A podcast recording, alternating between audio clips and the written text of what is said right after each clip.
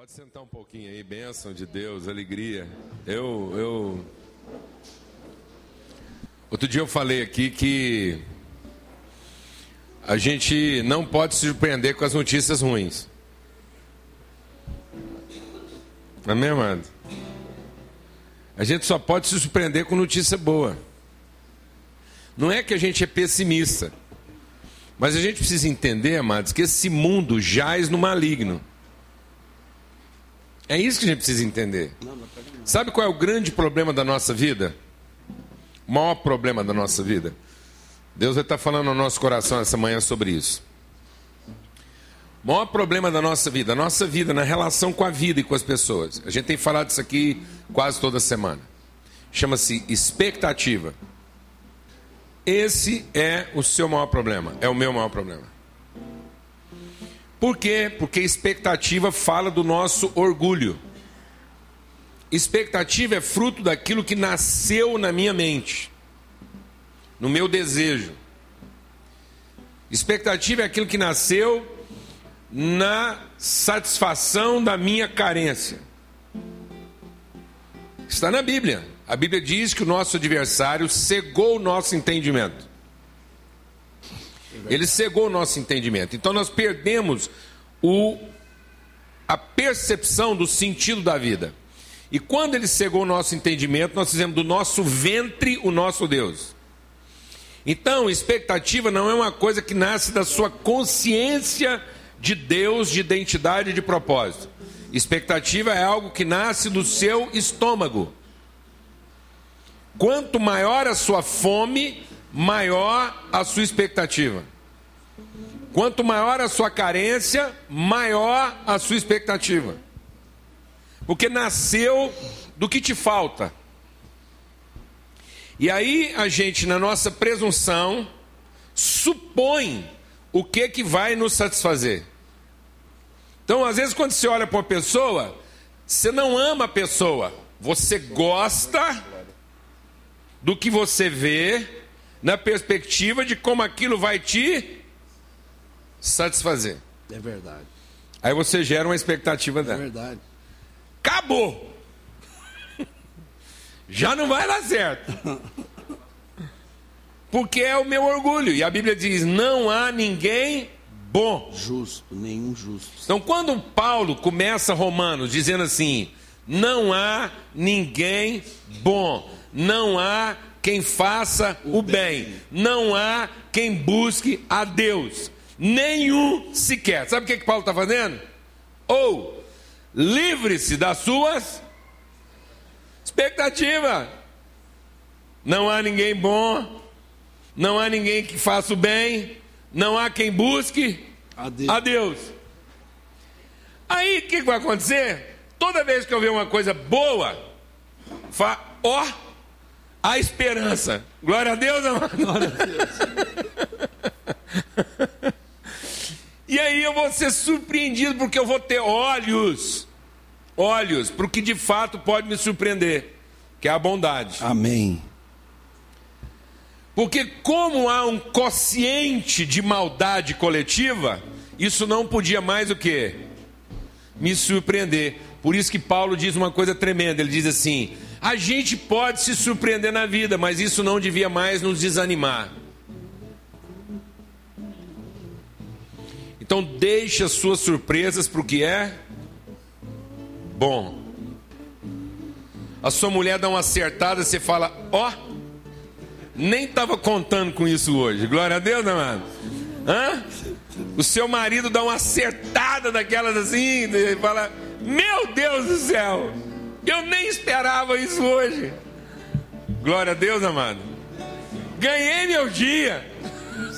Amém, irmão? Não é? Ele só pode ter visto Deus hoje. Aleluia, irmão. Você percebe como é que a gente vai tornando todo mundo refém? Então, assim, por mais que assim a gente está aqui toda semana, cada vez que eu chego aqui de manhã, eu me surpreendo com a bondade de Deus.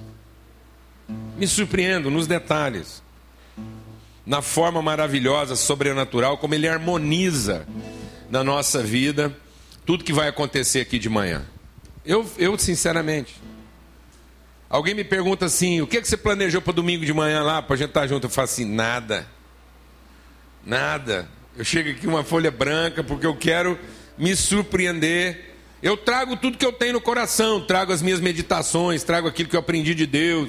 Trago, trago tudo. Traga tudo que você tem. Amém. Glória a Deus. Traga tudo que você tem. Amém. E se deixe surpreender com a mistura que Deus vai fazer Glória aqui hoje. A Glória a Deus, amado. Amém, Jesus. Aleluia. Aleluia, Senhor. Sabe por que, que nós estamos vivendo religiosidade? Porque a gente programa. Faz a gente já vem com a receita pronta e nós temos que comer aquela torta igual, vencida.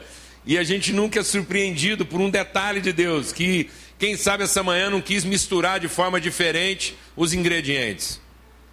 Amém.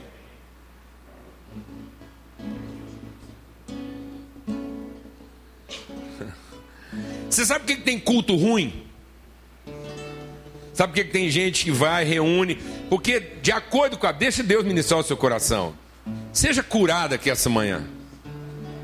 Seja curado. Nenhum encontro de três pessoas poderia ser ruim.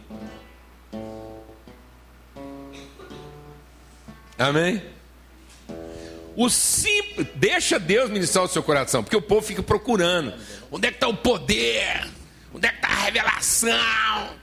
Onde é que está a unção? Onde é que eu vou receber a cura? Explicar. Explicar. É simples. Qualquer encontro, qualquer encontro, chinfrim, chinfrim, básico, sem música de fundo, nada, zero. Três pessoas sim. Aleluia. Três aleluias, sabe aqueles caras aleluia? que resolvam se encontrar e prestar atenção um no outro e em favor um do outro. Acabou, milagre. Buscar Deus. Vou te falar um negócio. Não tem poder maior a ser revelado. Por isso, amado, só tem culto ruim onde as expectativas chegam na frente. Porque o culto só é ruim de acordo com aquilo que eu esperava dele. Eu não vim para o encontro, eu vim para satisfazer minhas expectativas. É verdade. Eu não vim para o que Deus queria fazer comigo. Eu vim para o que eu queria que Deus fizesse comigo. É verdade. A motivação, né? Tá certo? A motivação. Não existe. Não tem jeito. Se tem a coisa, a coisa mais garantida do mundo é, o culto hoje vai ser maravilhoso, porque Jesus vai derramar o seu poder. Essa tinha que ser a coisa mais garantida do mundo. Bastavam se reunir o quê? Dois ou três? Com o coração livre de quê? Expectativas. Amém. Porque se tem uma coisa garantida é a presença de Deus. Amém é a presença de Deus. Mas ele não se contenta em desfrutar daquilo que Deus quer fazendo, de como Ele quer nos surpreender. A gente não quer ser surpreendido por Deus, a gente quer que Ele se comporte, a gente quer que Ele se comporte exatamente como a gente acha que Ele tem que se comportar. Rapaz, se nem Deus está livre das nossas expectativas, e se o Deus consegue nos frustrar com um culto ruim, quem dirá sua esposa, irmão? Se nem Deus está dando conta, é seu marido que vai fazer isso? Sem chance. O dia que você liberar Deus, você libera as pessoas. Quem crê nisso aqui? Sabe o que está te matando? Não é porque deu errado é porque não foi do jeito que você esperava. Que quem disse que deu errado? Há um mês atrás, eu não sei nem se eu contei essa história aqui, mas contei também. Escuta ela como se fosse a primeira vez. Porque senão você vai ser traído pelas suas expectativas. Então é o seguinte: eu estava lá em São Paulo, fui recebido por um cara. O Daniel conheceu ele, a gente ficou lá na casa dele lá. Fui conhecido por um cara que é agente policial. Que trabalha na Polícia Civil na área de antissequestro, em São Paulo. Pensa o terror. O cara, o Croix. 20 anos trabalhando na delegacia antiterrorismo em São Paulo. Um dia, ele está voltando de Ribeirão Preto, há 15 anos atrás, ele estava voltando de Ribeirão Preto, tinha ficado duas semanas em Ribeirão Preto fazendo investigação lá de um sequestro. Estava esgotado. Ele chegando em São Paulo, a hora que ele acabou de colocar as coisas em casa, ele recebe um telefonema de um colega dele da delegacia anti-sequestro onde ele trabalhava. E o cara falou assim: ó, corre aqui na delegacia que acabou de acontecer um sequestro com uma moça muito rica aí, uma filha de uma milionária aí lá da, da 24, e eles estão apavorados porque os, os terroristas estão meio desorientados, o terrorista não, o sequestrador estão desorientados, eles estão com medo de acontecer alguma coisa porque os caras lá parecem estão meio apavorados. Vem aqui me ajudar. Ele falou: de jeito nenhum. Esse homem, esse homem não tinha nada com Deus, nada com Deus, nada. Ele falou: de jeito nenhum, não vou aí não. Estou cansado, acabei de chegar de viagem, você é muito meu amigo, mas você se vira aí. E pá, desligou o telefone e não teve mais paz. Foi tentar descansar e a consciência dele, mas é meu amigo, esse cara sempre está comigo, toda vez que eu tenho uma parada, ele é que me ajuda, ele me pediu ajuda, está lá sozinho, o cara não teve sossego. Não aguentou, pôs roupa, foi parar lá na delegacia. Fala aí, como é que eu posso te ajudar? Afinal de contas, o senhor é o meu melhor companheiro aqui na delegacia. Beleza, então vamos atrás e pá, e investigação, nananá, e o telefone comendo. Passaram alguns dias lá, dois ou três dias ou mais, receberam a notícia que libertaram a moça. E vai os dois lá, porque eles é que estavam no caso investigando, acharam a moça, tal, levaram para casa, menina apavorada, cheia de trauma, e aí deixaram ela dar uma esfriada lá. No dia seguinte foram buscar ela para levar da delegacia, fazer depoimento, ver se eles achar o sequestrador. Põe a moça dentro do carro, ele e o amigo.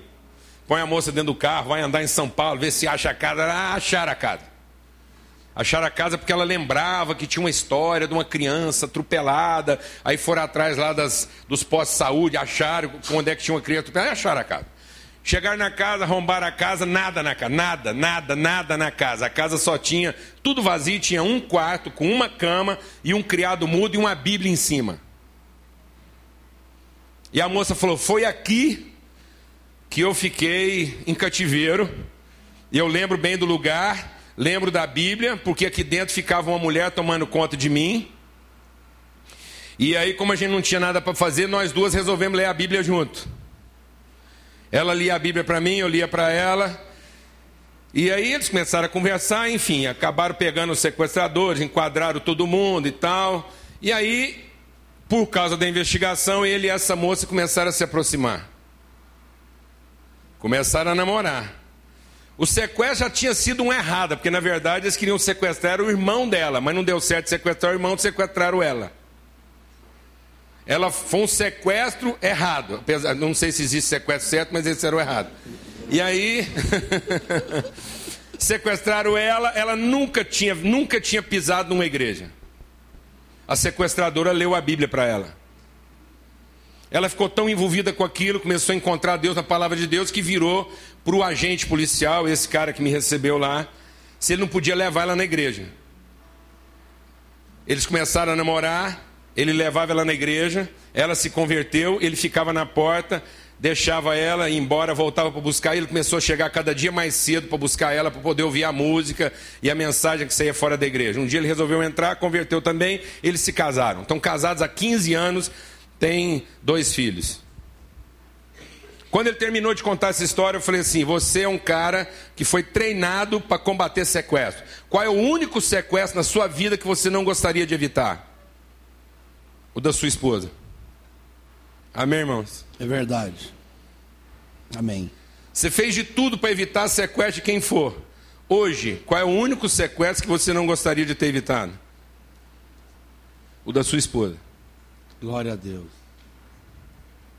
Sabe por que, que a gente não experimenta a graça de Deus na vida? Porque a gente passa o tempo todo lamentando a frustração das nossas expectativas e não quer perceber o caminho pelo qual Deus nos quer conduzir, na medida em que Ele permite que os nossos sonhos e ideais sejam o quê? Desconstruídos.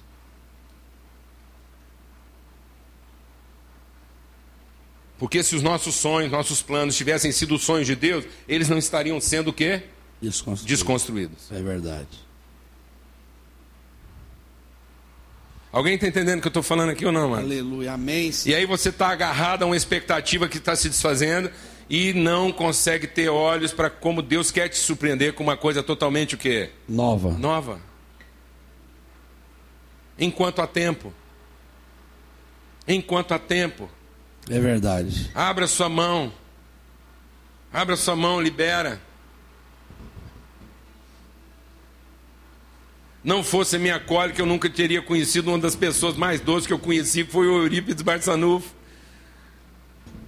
Um cara que beija, abraça. Meu primeiro encontro com ele, ele sentou comigo e falou assim: Em que, que eu posso te ajudar? Olha que coisa maravilhosa. Não é verdade, Rafa? Bênção de Deus. Nós estamos perdendo os nossos encontros. Nós estamos perdendo aquilo que Deus quer nos ensinar, simplesmente porque a gente se agarrou a um tanto de coisa e de ideias que nasceram da onde, amados? No nosso Da coração, nossa vaidade. Da nossa carência, do nosso plano de felicidade, da ideia que a gente tinha de como é que a gente podia ser satisfeito nessa vida. Eu vou usar uma palavra aqui que parece chula. Me perdoa o horário, não dá para falar uma palavra dessa domingo de manhã sem estar nervoso. Mas eu vou falar uma coisa que todo mundo entende, apesar de ser uma expressão chula demais, mas no Brasil todo mundo entende. Me perdoem a linguagem baixa. Mas, meu irmão, Deus não está de sacanagem com você. Ele é seu pai. Ele é seu pai. Ele não poupou a vida de Jesus para nos entregar com Ele todas as coisas. Todas as coisas. Então desmonta. Sai de cima dessa coisa que está tá te roubando tempo. Tempo. Tempo de aprender, tempo de conhecer, tempo de experimentar aquilo que, que Deus quer apresentar para você. Porque é seu pai, porque ama você. Em nome de Jesus. Amém. Amém. Glória a Deus. É Deus falando o tempo todo, desde a hora que a gente começou aqui, com o primeiro cântico, não é verdade? E esse cântico vocês ensaiaram aí, prepararam, né? Você e sua filha, que coisa maravilhosa, bem dentro daquilo que a gente está compartilhando, que Deus colocou no nosso coração, né? Esse entendimento do cuidado de Deus e a forma como a gente é, tem que se arrepender, o segredo Deixa o Espírito de Deus ministrar o seu coração no dia de hoje. O segredo para a gente experimentar a vontade de Deus é a gente se arrepender da própria vontade. Arrependimento é muito importante o Espírito de Deus comunicar isso ao seu coração. O arrependimento não é a tristeza por ter feito algo errado. O arrependimento é a tristeza pela constatação de não ter buscado a direção de Deus. Porque nem sempre, nem sempre as coisas irão mal porque você fez alguma coisa errada. Porque, num certo sentido, todo mundo se justificou para fazer aquilo que está fazendo. Até o cara que procura prostituta, até o cara que entra na corrupção, até a pessoa que mente. No fundo, ele faz isso pensando que ele tem o direito de fazer, porque aonde ele está, suas expectativas não estão sendo satisfeitas. Então o cara está no casamento, o casamento dele não está funcionando, ele se acha no direito de buscar um relacionamento alternativo. O rapaz está no namoro e ele está cheio lá de, de energia, de vigor, a sensualidade dele está lá na, nas alturas, ele se acha no direito de trazer e expor a intimidade de alguém para que ele seja satisfeito sem assumir a responsabilidade dessa relação. É simplesmente porque ele está com vontade. E que mal faz? Se ambos estão com vontade, o que, que tem de mal? Afinal de contas, ambos estão com vontade de fazer aquilo e no final ambos estarão satisfeitos. Então, na cabeça de todo mundo não tem nada de errado, porque é o certo de cada um. E a gente se explica a gente se explica, nós temos nossos motivos. Então, quando alguém comete um pecado, ele não está movido de um pensamento errado, ele está movido de um pensamento de acerto, porque ele diz: Isso vai dar certo. Dessa forma eu vou encontrar a satisfação que eu estou procurando. Não interessa se a minha namorada vai ser exposta, não interessa se eu estou me entregando aos desejos de alguém simplesmente para satisfazê-lo, e não interessa se essa relação é supérflua. Interessa. Interessa que no fim nossos desejos de alguma forma serão satisfeitos. E aí você encontra com o empresário, ele diz: Não, mas se alguém não fizer corrupção, ninguém consegue trabalhar nesse país. Então esse é o seu suposto certo. Não, se a gente, todo mundo faz. Qual é a desculpa? Todo mundo faz, sempre fizeram. Todo mundo sempre fez. Então nós temos a capacidade de tornar nossos equívocos como o modo vivente. Nós conseguimos nos explicar todo pecado. Deixa Deus ministrar o seu coração. Todo pecado tem sempre uma boa explicação. Nenhum pecado se justifica, mas todo pecado tem uma boa explicação. Tanto é que quando Deus veio conversar com homem e com mulher após terem pecado, eles tinham uma boa explicação para isso. E, é, e acontece que o pecado sempre se explica nos outros. Por que, que o cara procurou a prostituta? Porque a mulher dele não estava atendendo ele como ele gostaria. Por que, que o cara fez corrupção? Não, não é porque ele é mau, é porque ele foi pressionado. Porque o sistema é esse. Por que, que eles acabaram tendo uma relação lá inconsequente? Porque, afinal de contas, se você soubesse a mulher que estava diante de mim, você entenderia porque não dei conta. Afinal de contas, eu sou de carne e osso, eu sou homem. E afinal de contas, se eu não comparecesse, ela podia pensar que eu sou outra coisa. Ainda vai por aí. Sim ou não, amados? Todo pecado tem uma boa explicação. Quando você fica com raiva de alguém, você explica sua raiva em você ou no outro? Suas amarguras estão explicadas em você ou no outro? Você é uma pessoa amargurada porque você é ruim de coração ou porque todo mundo te desapontou? Você chega para a pessoa e fala assim: por que você está amargurado? Ele falou: porque eu sou mal. Eu não vim nesse mundo para gostar, eu vim nesse mundo para odiar. Satanás senta e aprende comigo. Eu sou o Croix. É isso que a pessoa fala? não. Por que, que eu estou amargurado? Porque eu sou bom demais. A pessoa que não presta. Está vendo? Esse é o meu certo. Esse é o meu certo. Então, arrependimento. Você vai, você vai morrer esperando verdadeiro arrependimento, enquanto você pensa que arrependimento é a constatação de ter feito alguma coisa errada.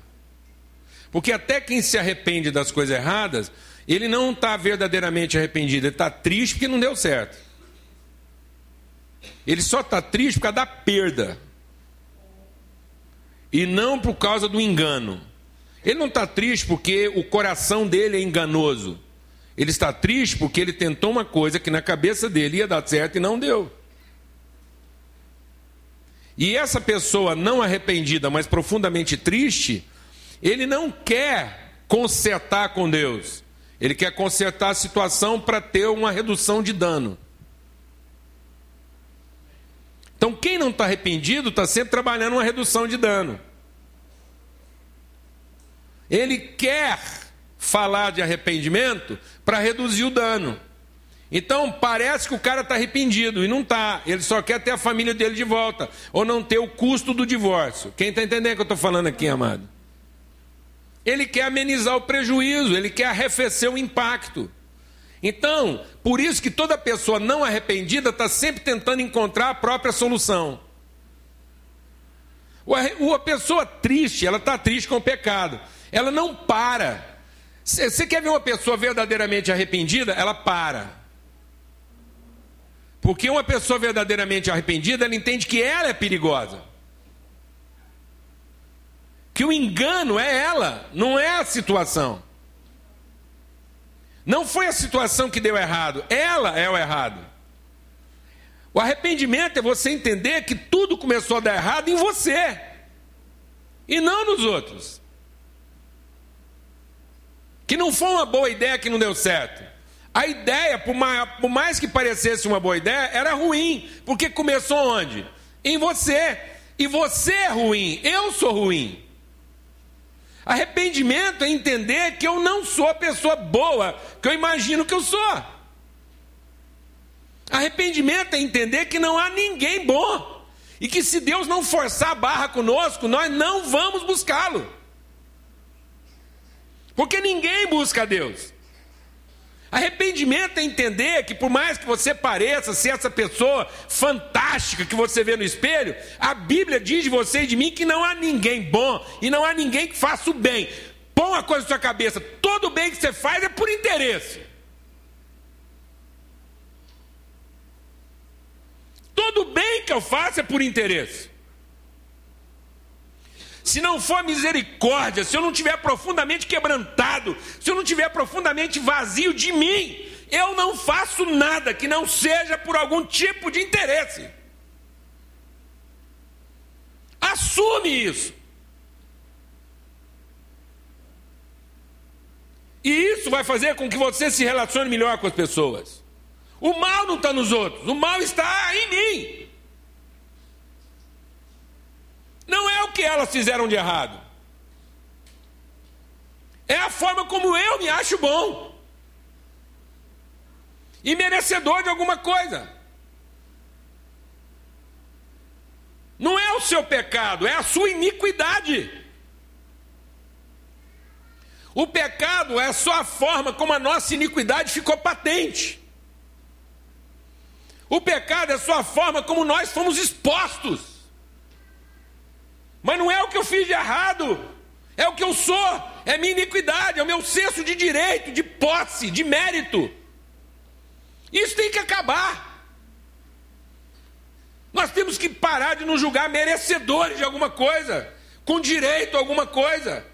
Porque quem ama, a primeira coisa que ele abre mão é do seu direito. A primeira coisa que Deus abriu mão para nos amar foi do seu direito de nos punir. Por que, que esse país está uma bagunça? Porque no meio dessa bagunça toda nós ainda estamos fazendo apologia do quê? Fala para mim, irmão. Do direito. Como se o direito fosse a garantia da pacificação. Não, amados, o direito é a garantia da desordem, porque todo mundo faz o que faz, evocando o quê? Seu direito, e direito a quê? A privacidade. Ninguém que ama tem vida privativa. Ninguém que ama tem o que esconder. Nenhum homem e mulher de Deus tem direito à privacidade. Onde foi que a privacidade foi gerada?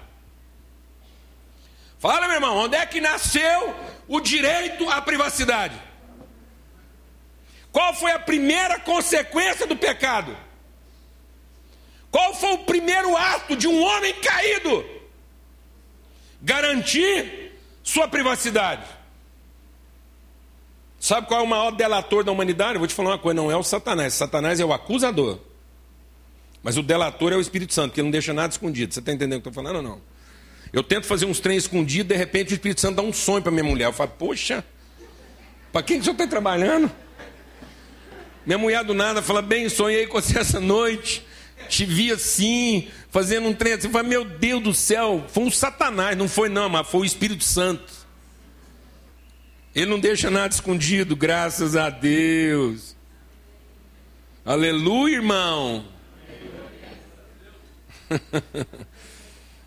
o seu redentor, o meu redentor, foi crucificado como, amados? Nu sem direito a nenhuma privacidade. Nós não consertamos a maldição da lei com mais lei. Nós só consertamos a maldição da lei com graça. E graça, amados, é a cessão do direito. Esse país não está precisando de mais lei, esse país está precisando de arrependimento. E arrependimento a partir da própria igreja. A igreja não tem que estar aqui denunciando os erros de quem quer que seja a igreja tinha que liderar a nação num ato de arrependimento. Essa bagunça toda está aí a partir de nós. Nós não somos vítimas dessa desgraceira. Nós somos os primeiros responsáveis na medida em que nós usamos toda a nossa fé para salvar nós mesmos e realizar nossas expectativas. Essa bagunça está aí porque os homens e mulheres de Deus resolveram nesse país usar o poder para cometer o pior de todos os crimes, que é salvar a si próprio. E o resto que se lasque. Abra sua Bíblia lá no Salmo de número 107. Salmo 107. Rendei graças ao Senhor porque Ele é bom. Põe uma coisa na sua cabeça: só Deus é bom. Não perca seu tempo dando ideias de bondade para Deus. Não fique aí gastando seu tempo ensinando para Deus o que, que é bom Ele fazer para você. Você quer começar bem o seu dia, chega na presença de Deus e fala: Deus, é o seguinte, eu não sei o que é bom, me surpreenda. Me surpreenda com a bondade. Estou cansado de maldade. Estou cansado da minha própria maldade. Estou cansado da minha própria iniquidade.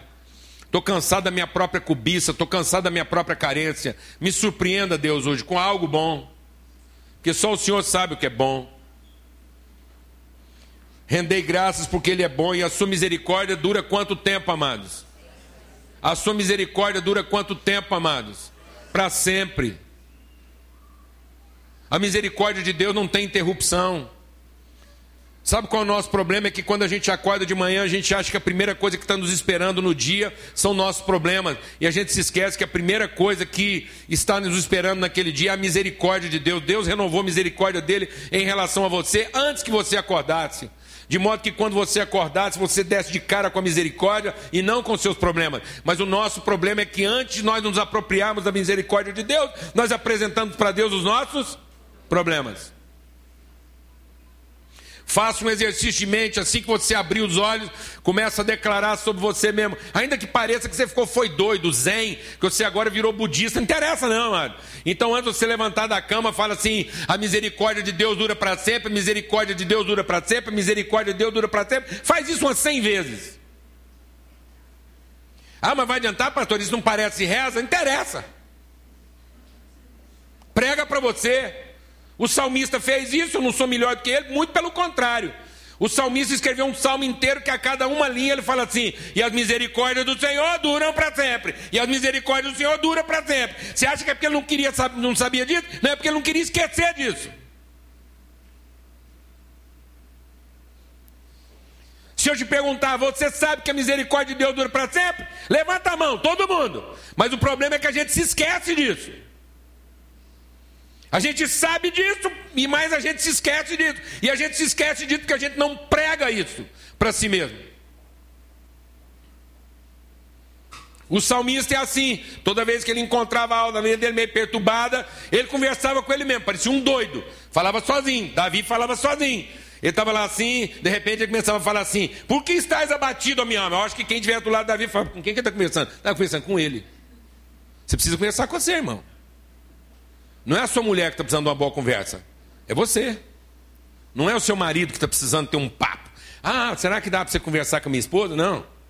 Conversa com você. Se você conversar com você, talvez eu não precise conversar com sua esposa. Glória a Deus, irmão. Conversa com você, mano. Por que, que você está nervoso? Quantas vezes eu já fui para o espelho? Hum, hum. Aí eu vou para o espelho, olho bem para mim e falei aí, Paulo Júnior, por que, que você está nervoso? Se alguém entrar no banheiro lá, vai, agora ele pirou. Agora acabou. Curto-circuito, colou as placas. Mas eu fico lá olhando para mim, não tiro o olho. Tem hora que eu quero tirar o olho, eu volto. Falou, olha aqui em mim. Porque os, verdade, porque os olhos são janela da alma. Então eu tenho que falar com a minha alma, eu tenho que olhar no meu olho. Fala, por que você está nervoso? Qual a razão da sua raiva? E fica ali, até ter coragem de responder. Não consigo mentir para mim, fica ali aquele negócio. Alguém está entendendo o que eu estou falando ou não, amado? O salmista fazia isso. Você fala assim: por que você está nervoso? Por que você está desanimado? Alma. Ó, com quem que está conversando, amado? Com a alma dele. Está entendendo o que eu estou falando, não? A gente precisa pregar para a gente o que a gente precisa ouvir. Está entendendo? Porque a fé vem de quê? Ouvir.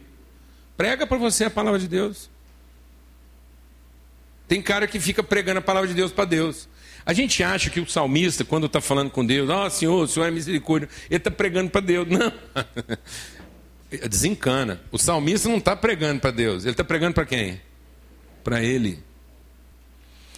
Então ele diz, ele diz assim: digam-me os remidos do Senhor que ele resgatou da mão do inimigo e congregou dentre as terras do oriente e do ocidente, do norte e do mar. Andaram errantes pelo deserto, por ermos caminhos, sem acharem cidade onde habitar. Famintos e sedentos, desfalecia neles a alma. Então, na sua angústia, clamaram ao Senhor, e ele os livrou das suas tribulações.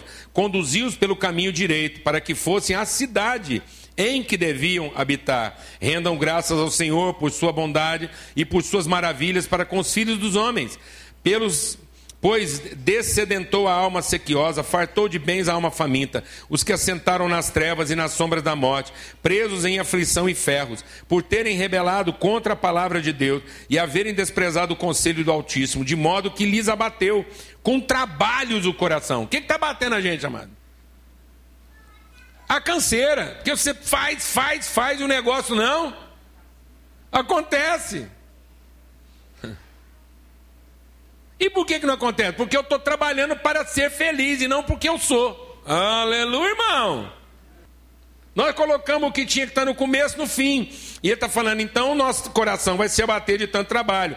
Caíram e não houve quem os socorresse. Então, na sua angústia, clamaram ao Senhor, e ele os livrou das suas tribulações, tirou das trevas, das sombras da morte, e lhes despedaçou as cadeias. Rendam graças ao Senhor por sua bondade, por suas maravilhas para com os filhos dos homens, pois arrombou as portas de bronze e quebrou as trancas de ferro.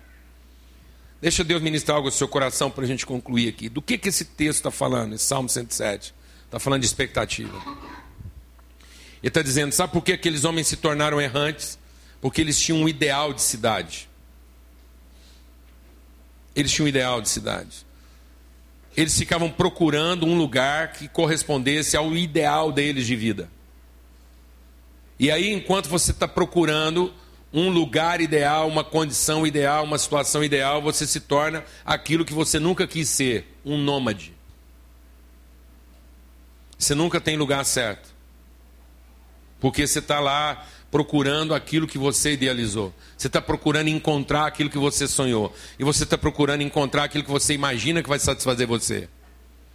Então a palavra de Deus diz que esses homens se tornaram errantes, andaram num deserto, procurando o que, amados? Procurando achar. Eles não queriam ser levados, eles queriam encontrar. E quem está querendo encontrar já tem uma expectativa. Então, amados, Deus é ir na angústia, a hora que acabou tudo, a hora que não tinha mais nada para fazer, eles foram fazer o que eles tinham que ter feito quando, amado? Esse é o nosso problema, a gente deixa para fazer no fim o que a gente tinha que ter feito onde, amado? Essa conversa aqui podia estar encurtada, amados. Esse negócio podia estar resumido. Se em vez de procurar Deus no fim, eles tivessem procurado Deus onde, amados? No princípio. A gente tem uma, a gente tem uma retórica humana, né? Quem não vem a Deus pelo amor, vem pela dor. Isso é nós, meu. Isso tem nada a ver com Deus. A gente acaba chegando a Deus pela dor porque nós somos estúpidos, ignorantes, sem vergonha, burro, topeira. Que não dá ser desse jeito, não. Porque fica parecendo que Deus tem o mecanismo da dor para atrair a gente. Não, Deus só tem um mecanismo para nos atrair amor. Amor. Não foi sua dor que te levou a Deus. Foi o amor dele que te atraiu. Deus não usa a nossa dor para nos atrair e para fazer alguma coisa. Deus não quer a nossa dor. Nós buscamos a nossa dor. Deus sempre quis para nós um amor. Não precisava ter começado errado. Não precisava ser do jeito que é, mas a gente insiste nisso. E aí a misericórdia de Deus dura para sempre, Ele está lá esperando a gente exatamente onde nós o deixamos. Deus nunca saiu do lugar onde nós o deixamos. E aí esse povo aqui na sua angústia clamou e Deus estava onde, amados? Onde ele sempre esteve. À espera de exercer o que? Amor e misericórdia. E Deus falou para ele: pronto, pronto. Vocês não têm mais nada para me falar? Vocês não têm mais nada para me sugerir? Vocês não têm mais nenhuma dica para me dar? Nenhuma cidade para me apresentar? Você não tem mais nenhum desenho de mulher, nenhum desenho de marido, nenhum desenho de, de, de, de família para eu colorir, porque a gente fica apresentando esse trem. A gente faz um desenho de família para Deus colorir. Hã? Aí Deus fala: acabou? Acabaram os desenhos, acabaram as projeções, acabou? Então vamos conversar. Está pronto para me escutar? Vem cá. A cidade está pronta aqui esperando você. É só você morar nela, é a sua cidade. Lê o Salmo 107 depois, você vai ver todas as características de depressão: cansaço, inapetência, desânimo, apatia, isolamento. Maior síndrome da humanidade hoje, qual é? Depressão. Que, que acometeu esse povo? Primeiro eles perderam a vontade de trabalhar, depois eles perderam a vontade de comer, depois eles perderam a vontade de se relacionar. E por quê? Porque Deus estava brincando com eles, porque Deus estava punindo eles, Deus estava querendo mostrar que era Deus e que tinha poder, e que se enquanto eles não se ajoelhassem diante de Deus, Deus não ia liberar a bênção, que nada mais, a cidade estava pronta. Deus não construiu uma cidade para esse povo morar, a cidade estava pronta. Só que eles nunca acertavam o caminho delas, porque eles estavam sempre procurando uma cidade de acordo com as suas expectativas. Tem gente que diz, eu queria entrar na faculdade tal, porque é a melhor faculdade do mundo, até você entrar nela. Porque às vezes a sua entrada lá vai acabar com tudo, Deus não deixa você entrar, porque senão você vai estragar um trem que estava bom. Ele vai te mandar para outro lugar, glória a Deus, amado. Aleluia, irmão. Amém? Porque com essa motivação, se todo mundo vai naquela faculdade só porque ela é boa, com essa motivação, ela vai acabar estragando, porque só tem gente ambiciosa lá dentro. Quem está entendendo o que eu estou falando? Glória a Deus, irmão. Ah, que a mulher é tão boa, queria casar com ela. Justamente porque ela é boa, Deus não deixa você casar com ela para não estragar. Glória a Deus, amado. Aleluia, irmão.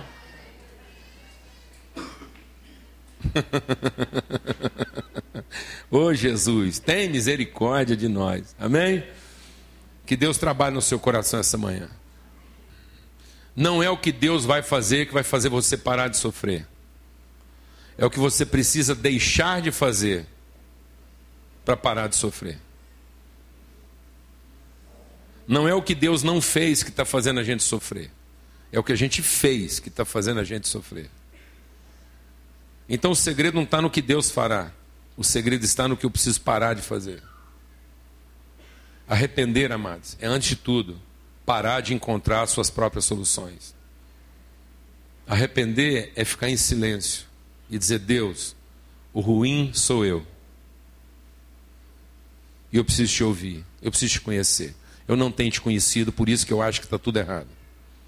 Amém? Em nome de Jesus. Nós vamos ouvir um testemunho agora. Vem cá, Clenê.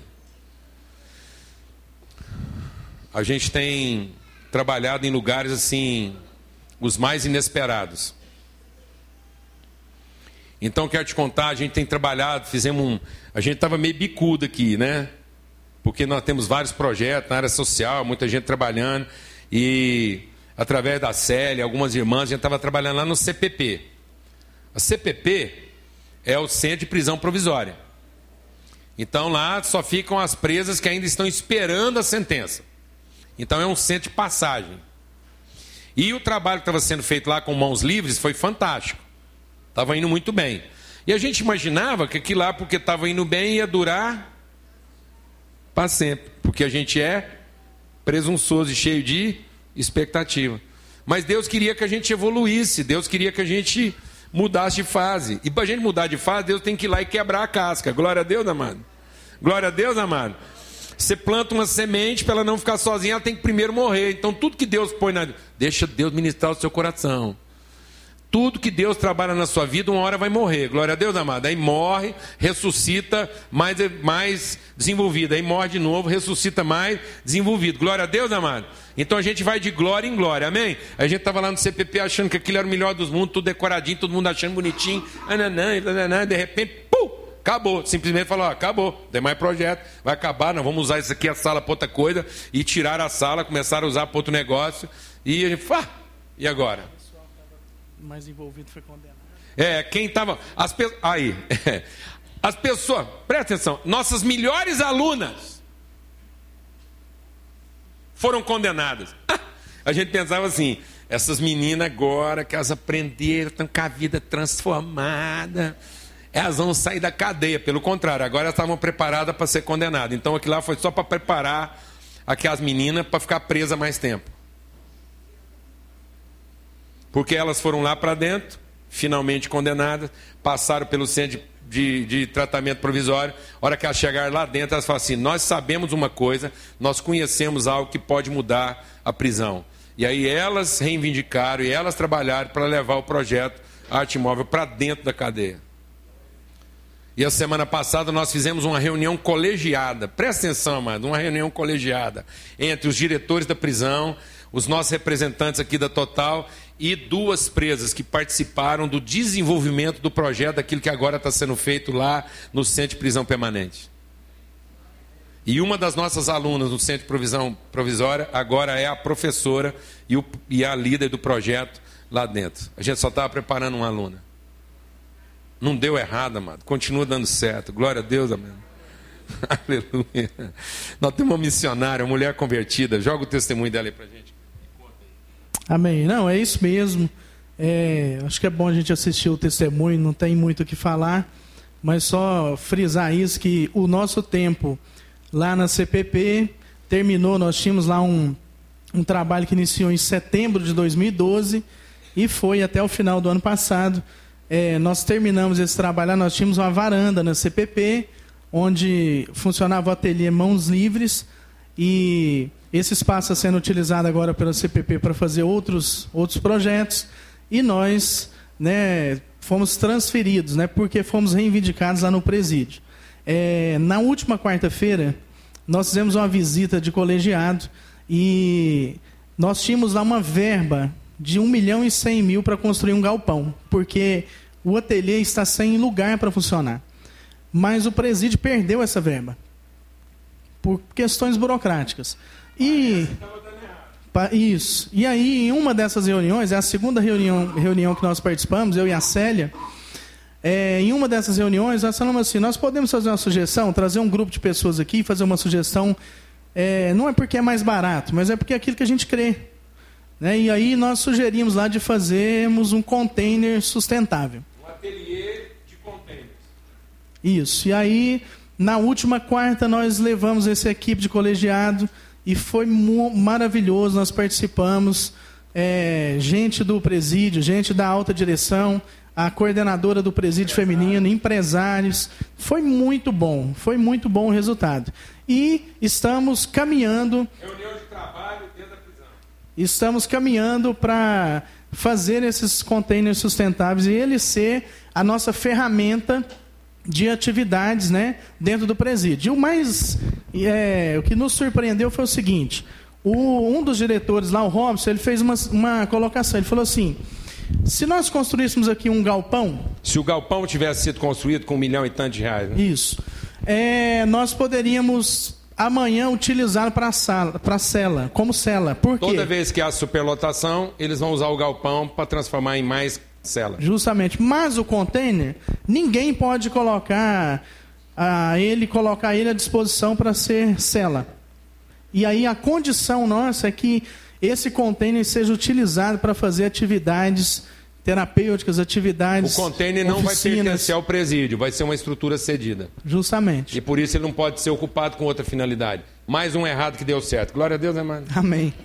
Senhor, muito obrigado pelo tempo passado juntos aqui, obrigado pelo teu amor e a renovação da tua misericórdia. Que a gente possa levantar todos os dias, ó Deus, pregando para nós mesmos que a misericórdia do Senhor dure para sempre que antes que os desafios, os problemas, as tribulações venham à nossa mente, que venha ao nosso coração a certeza de que a misericórdia do Senhor dura para sempre. E que nós bus possamos buscar a direção do Senhor. Para onde é que o Senhor quer nos levar, na medida, ó Pai, em que algumas coisas na nossa frente foram totalmente desfeitas e, e a gente não encontra mais outra direção. Conduz-nos, ó Pai, aquilo que o Senhor quer fazer através da nossa vida. No nome de Cristo Jesus. Amém.